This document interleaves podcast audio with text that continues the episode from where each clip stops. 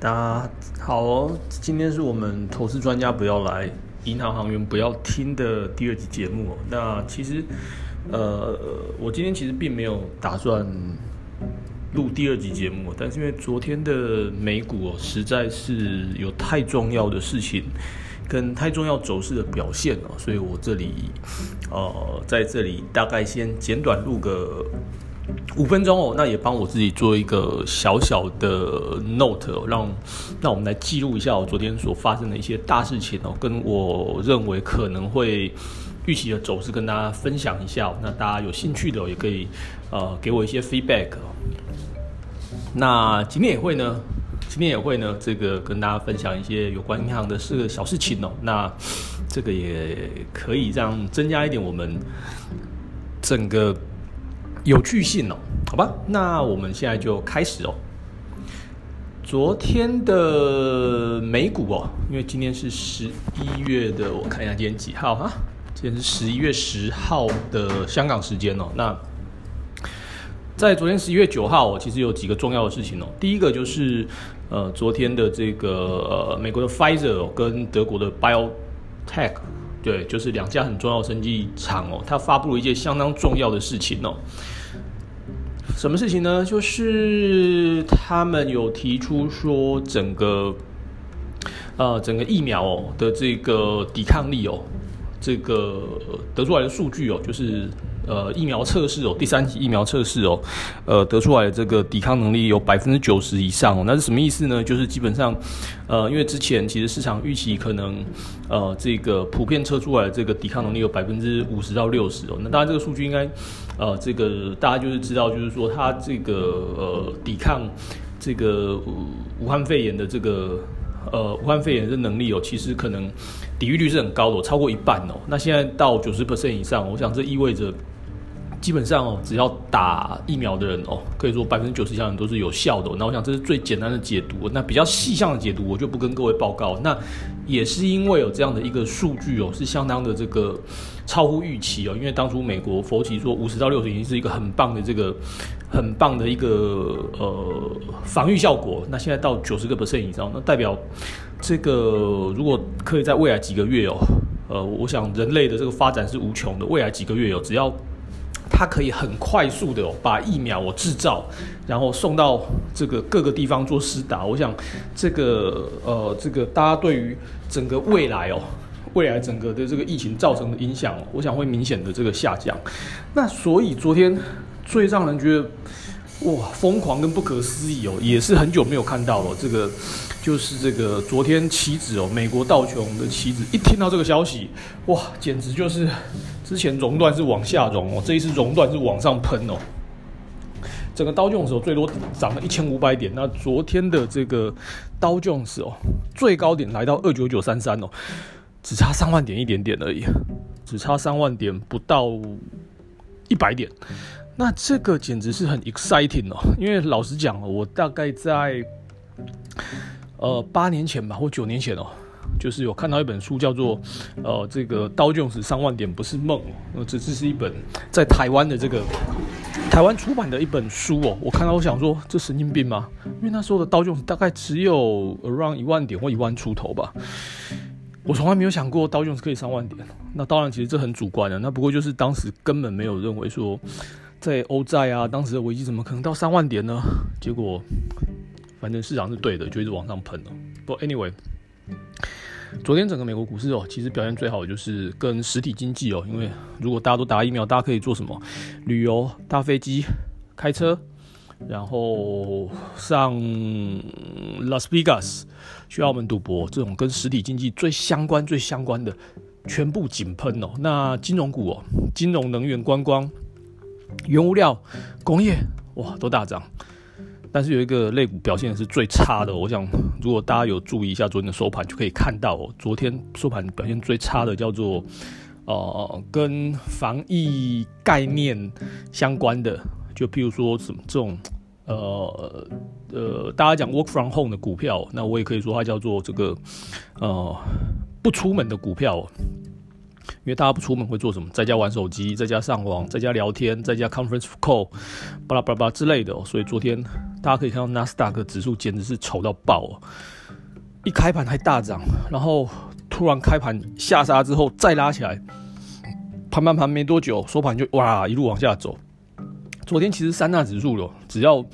只要大家有去观察这个 K 棒哦，高低点哦，很丑很丑，这个纳斯达克那一根简直是丑到爆哦。因为昨天不止没有实体缺口，而且还带一个很长的黑 K，又爆大量哦。这个其实在这个在技术面来讲哦，这就不是一个很好的状况哦。那简单来讲，也可以说是一个反转哦。因为只要有这种 K 棒一产生哦，这个通常的下场都是直接尖头反转哦。那如果大家去看这个，大家去看相关类股的走势哦，其实除了能源金融，还有一些观光以外，有这些剩下股票、电子股，像这种有些股票看起来是 W 底哦。那比如说纳斯达克，纳斯达克昨天的这个指数看起来是 W 底，因为也是创历史新高之后就压回哦。那这样的走势哦，其实它就这个要 W 底的可能性哦，因为大家去看一下图哦，只要是。W 底涨幅满足哦，这个上去就是一倍哦。但是如果看起来不太可能的情况哦，尖头反转，那往下的空间，我认为应该是这里有可能是投的几率就高了。那因为我上个礼拜。呃，前两天哦，这个节目有跟各位报告，其实我认为这边其实不太需要照进，可以观察，然后比较好的时间点应该是十一月下旬到十二月，然后或者到明年第一季，也许还有更好的时间点布局。我想基本上我在讲的，跟我在想的就是这件事情哦。那你说其他的这个 energy financial 这个，当然之前我有跟我一些朋友聊过，跟一些整个在啊在工作上的场合都不带不断的在讲这件事情哦。那现在看起来有这件事情只是。发生了，而且发生没有人有想到哦。那其实我们来预演一下接下来有可能发生的状况哦。第一个，这个所谓的这个传统型类股哦，准备开始大翻身哦。这个大家要注意哦，因为如果昨天是一个很关键的反转点的话，其实上周在香港股票也是这样子哦，很关键反转点哦。那我想这个就是整个往上看呢，我们往后就是看半年到一年，至少了，至少半年到一年。那看长一点，可能可以看到三年哦。这样一个状况，那 Tech 的股票，如果昨天是翻转点哦，因为 Tech 是长多了，我想未来的半年应该就是未来的三个月到六个月，就是波动会非常大哦，那就是准备下一轮的洗牌哦，所以这大概是我对整个美国类股的一个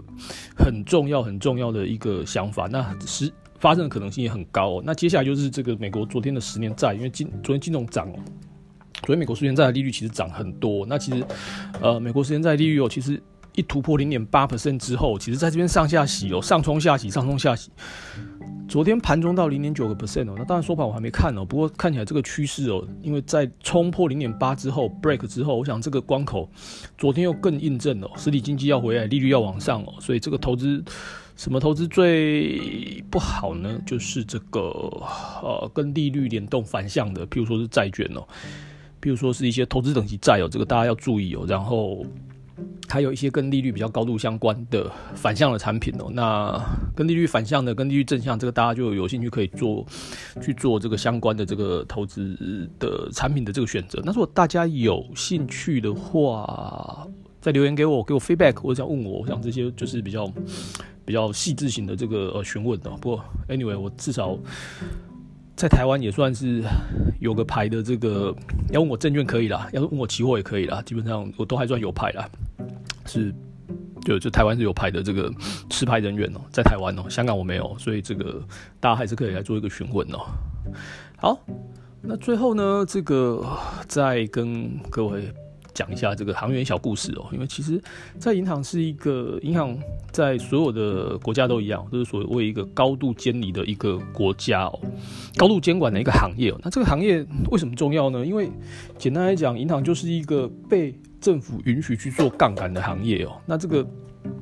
这个被允许的前提哦，的钱都是纳税人，呃，应该说一般普罗大众的钱哦。那所以如果把这些钱拿去乱搞、乱花、乱玩，那会有什么状况呢？那会有状况就是，如果金融秩序不好，整个就大乱哦。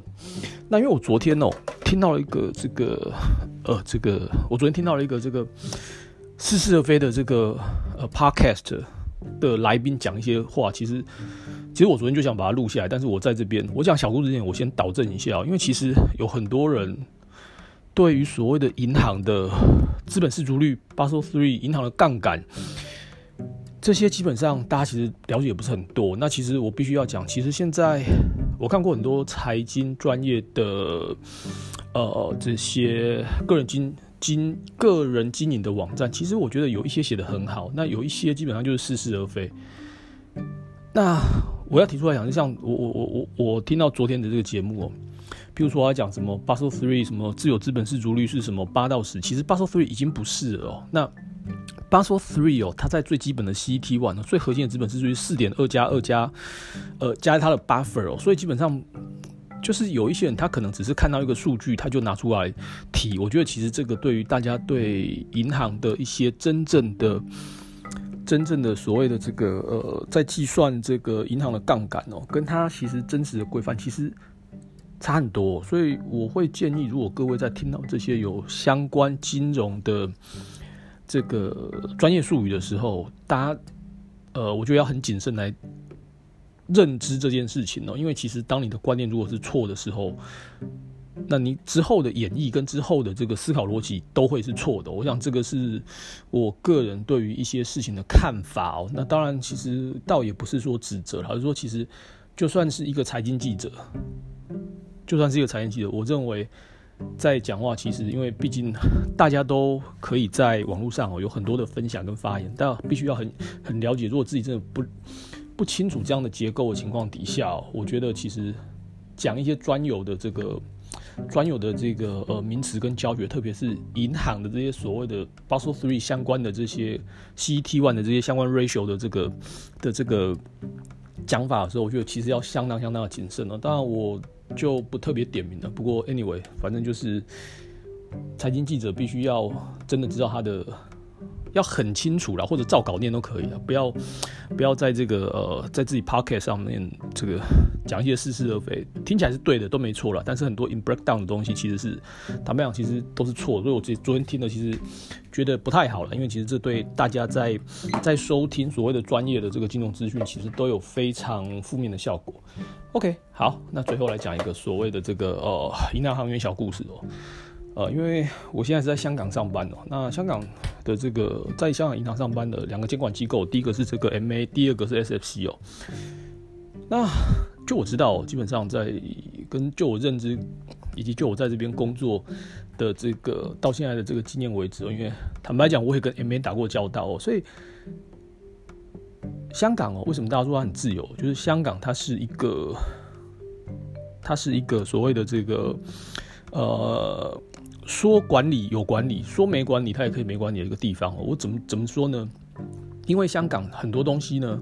它就是写的不清不楚，很含糊。但是你不要去踩它的线。那我知道很多人都喜欢去测人家的底线，比如说，哎，这个上课上课不要发出声音哦。我上课不要讲话，啊，你叫他不要讲话，他就吃东西。啊，你叫他不要站起来。他就用爬的，各位懂我意思吗？就譬如说这个，呃，有人就说，哎，这个，呃，我我就譬如说这个，呃，有人说，哎，这个这个香港 SFC 哦，就是所谓的证，呃，证监会哦，就是呃，stock financial，巴拉巴拉之类，反正就是管管管这个证券相关的这个产品呢，他就跟你说，哎，这个这个这个不能做。那其他东西他不能说不能做的情况，其实你是可以做的，但是你不要去故意去做这种擦边球，因为其实银行行员呢，我想最重要就是 integrity 很重要哦。你如果没有 integrity，就是